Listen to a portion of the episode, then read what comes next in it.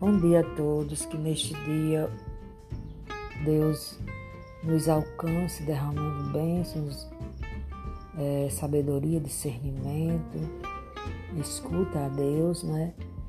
E que realmente tenhamos um, um dia cheio da graça de Deus.